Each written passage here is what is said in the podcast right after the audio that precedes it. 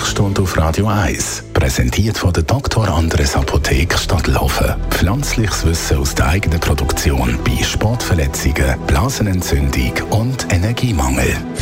Ja, da sind ganz schön viele äh, Glasflaschen zusammengekommen über die Weihnacht. Es ist viel gegügelt worden an vielen Orten und es ist noch nicht fertig mit dem bevorstehenden Jahreswechsel. Gibt es natürlich weiterhin an vielen Orten Glühwein oder sonstigen Alkohol und genau darum wollen wir heute mal schauen, was kann man eigentlich machen zum Vorbeugen, dass man eben nachher nicht so leidet? Dr. Merlin Guggenheim, was sind da die Tipps und Tricks? Was kann man anwenden, damit man nachher nicht so leidet? Also klar, natürlich weniger trinken, aber sonst? Äh, man sollte nicht zu viel trinken, das ist korrekt. Und wenn es dann halt einmal so ist, dass man, dann sollte man das mit einer gewissen Vorbereitung und einer gewissen Konsequenz in der Umsetzung dann auch machen. Ich, ich will sagen, dass ich niemandem einen Tipp gebe, wie man sich korrekt betrinkt. Man sollte nicht auf nüchternen Magen trinken.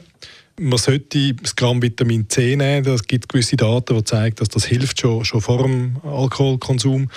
Und weil der Alkohol ganz wesentlich dazu führt, dass wir austrocknen, wenn wir viel Wasser und Mineralien verlieren, sollte man eigentlich pro Glas Alkohol ein Glas, ein Glas mineralreiches Wasser trinken, Mineralwasser zum Beispiel. Zuletzt ist es wesentlich, was man trinkt. Je fusseliger der Alkohol ist, also, also Alkopops und Zeug mit Farbzusätzen so, dort wird im Stoffwechsel, im Abbau sehr viele so zeugfreie äh, Stoffwechselprodukte, die so ein gewisse Vergiftungserscheinungen machen. Nicht lebensgefährlich, aber die, die den Kater dann ausmachen. Und äh, zu allerletzt sollte man noch während dem Trinken auch viel Fetthaltiges essen. Das verzögert die Resorption vom Alkohol im Darm, äh, verzögert das Ausmaß vom Kater und ähm, was man auch sollte, ist schauen, dass man während dem Trinken nicht allzu viel kohlensäurehaltige Getränke zu sich nimmt. Also zum Beispiel ein Gin Tonic ist ein Problem, weil das dazu führt, dass der Alkohol ebenfalls schneller aufgenommen wird. Mhm. Also es kommt darauf an, was man trinkt. Wenn man jetzt einfach bei Champagner, äh, Prosecco, Wein bleibt, ist das weniger schlimm?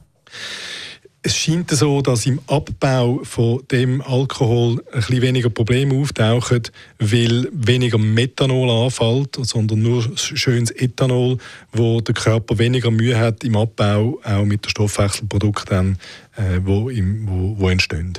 Das ist sicher sinnvoll. Aber das Trinken, das Wasser dazu trinken, ist ganz wichtig. Also Wasser trinken, oder gibt es ja auch solche, die Aspirin nehmen, vorbeugend, also direkt entweder vor dem Trinken oder direkt nachher. Bringt das irgendetwas? Nein, vorher eigentlich nicht. Da würde ich tatsächlich eher ein Vitamin C nehmen. Aber äh, für die Symptome vom Kater selber, das Kopfweh zum Beispiel, ist das nachher sicher hilfreich. Mhm. Was kann man sonst noch machen gegen den Kater?